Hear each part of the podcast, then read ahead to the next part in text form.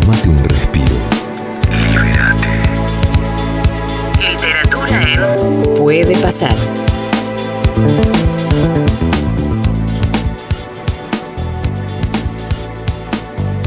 Voy a saludar a Javier Roldán. Javier es autor de Rinus Michels. La escuela holandesa llega al Barcelona, sí, porque muchos hablamos o nos quedamos por ser contemporáneos eh, eh, con este Barcelona versión Guardiola para acá, yendo un poco hacia atrás. eh, también, por supuesto, se habla de, de Cruyff, de Johan Cruyff y aquel Barça de los 80, pero hay una escuela holandesa que surge en la Naranja Mecánica, en Rinus Michels, y de un poco de eso vamos a charlar un rato con, con Javier. Hola Javier, ¿cómo te va? Buen día.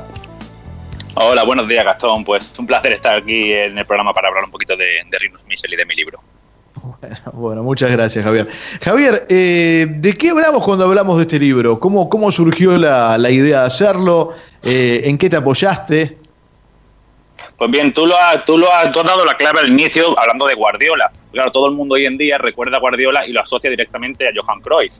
Está bien, eso es fundamentalmente de dónde se nutre Guardiola. Pero como decía Juan Malillo, que es otro entrenador famoso aquí, decía que seguramente Cruyff habría aprendido de otros eh, anteriores a él. En este caso hablaba, sin nombrarlo, de Rinus Michels. Entonces ahí es donde yo voy un poco al origen, porque Rinus Michel no es solo el origen de, de, de Cruyff de Guardiola, es el origen de la escuela holandesa. La escuela holandesa con Michel en los 60, también con, con entrenador del Feyenoord, pero sobre todo con Michel, campeón de Europa, y Johan Cruyff de jugador, eh, digamos que es el embrión de, del fútbol holandés. De ahí sale posteriormente el fútbol total y lo que conocemos hoy como el fútbol moderno. Todo eso viene, eh, bueno, es un poco más amplio, pero viene todo de aquella época de los 60, 70 con Rinus Michel y luego me centro pues, en su etapa en el Barça que está pues muy olvidada. ¿Por qué? Porque no tuvo resultados acordes a la categoría de entrenador que era.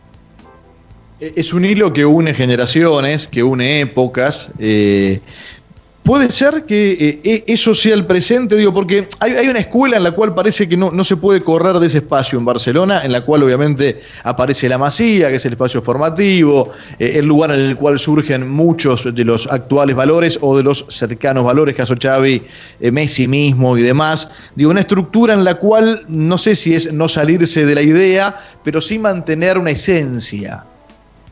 Mira, eh, eso de la masía, de la- los canteranos que subió Johan Cruyff y todo eso que has citado, eso precisamente viene de esa década de los 70.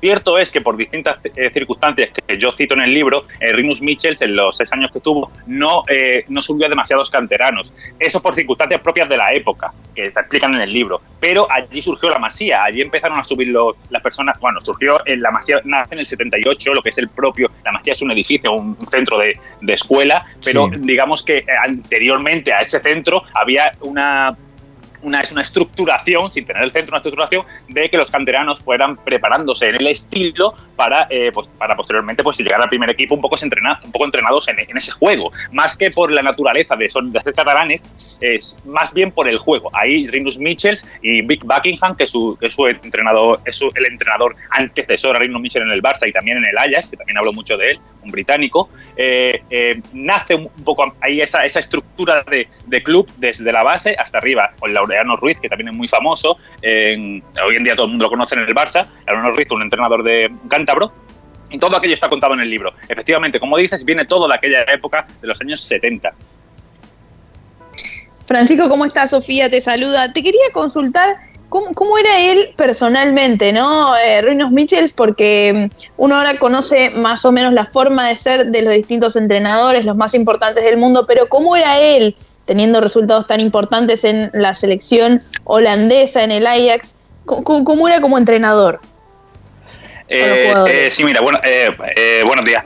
Eh, Rinus Mitchell era muy, un entrenador muy propio del, también de la época, quiere decir, eh, le decían el de general, le decían el general, que después le dijeron Mr. Mármol en, en Mr. Mármol en Barcelona, porque decía que había que entrenar duro como el mármol, por eso viene lo de Mr. Mármol. Pero realmente era un entrenador duro, era un entrenador que no era muy cercano, eso se lleva más hoy. Por ejemplo, Vic Buckingham, de que he hablado, era un británico que sí tenía más talante, más cercanía al jugador. Artigas, eh, que es otro entrenador que antecedió, del que también hablo, antecedió a Mitchell en el, en el cargo, también era más cercano, pero el, grueso de entrenadores eran un poco más distantes, eh, aunque en el libro cometo un, un capítulo en el que, el que hablo, que creo que lo titulo como liderazgo o algo así, pero hablo del liderazgo y eh, recojo declaraciones tanto de Johan Cruyff como de, como de Belibor Basovic, un libro que tuvo en su Ajax, que dicen que él realmente eh, eh, tenía cercanía con, los jugadores que, digamos, que podían interactuar con él, eh, con jugadores que podían aportarle cosas al sistema y que había otros que, digamos, estaban un poco al margen, más bien con las doctrinas que él daba.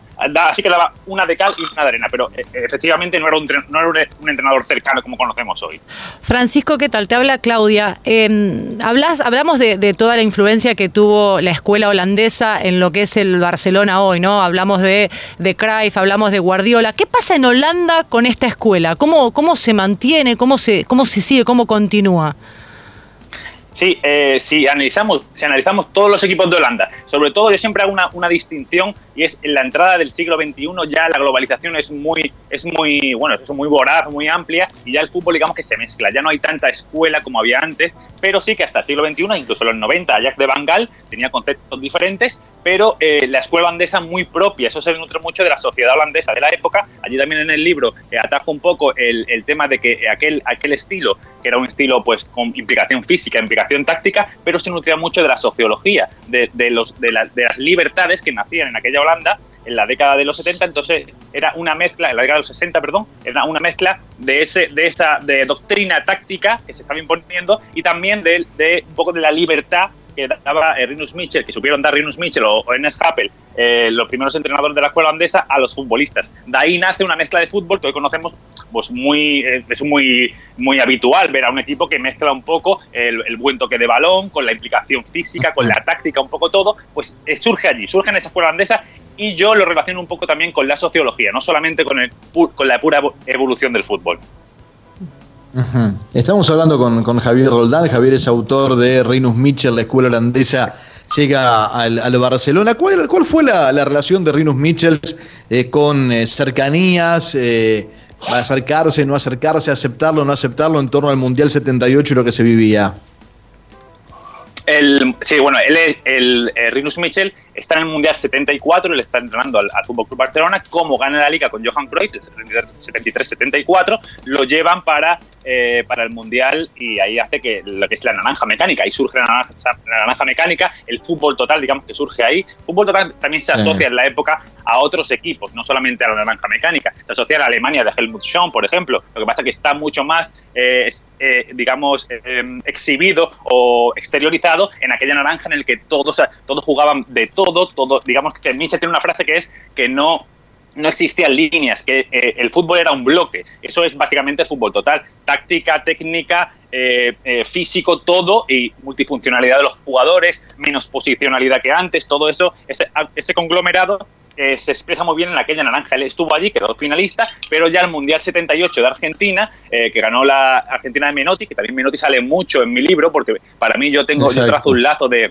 yo trazo un lazo de, sensibilidades, sensibilidades futbolísticas entre diferentes, eh, entre la escuela holandesa y la escuela argentina. Bueno, o la escuela argentina de la rama de Menotti, no de la, no la escuela argentina en general trazo un lazo y, voy ahí. Pero ahí en el 78 la selección la lleva Stefan Kovac, que también es, también es importante, pero ya Michels y Johan Cruyff no están. Pero bueno, que en general allí nace el fútbol total y eh, la continuidad para mí en el Mundial 78, tanto aquella de Holanda de Kovac como la Argentina de Menotti, tienen conceptos parecidos a chico de espacios, presión hacia adelante. Todos esos son conceptos de eh, la escuela holandesa, del pressing fútbol que le llamaba, que llega al Mundial 78 ya de la mano de, de César Luis Menotti.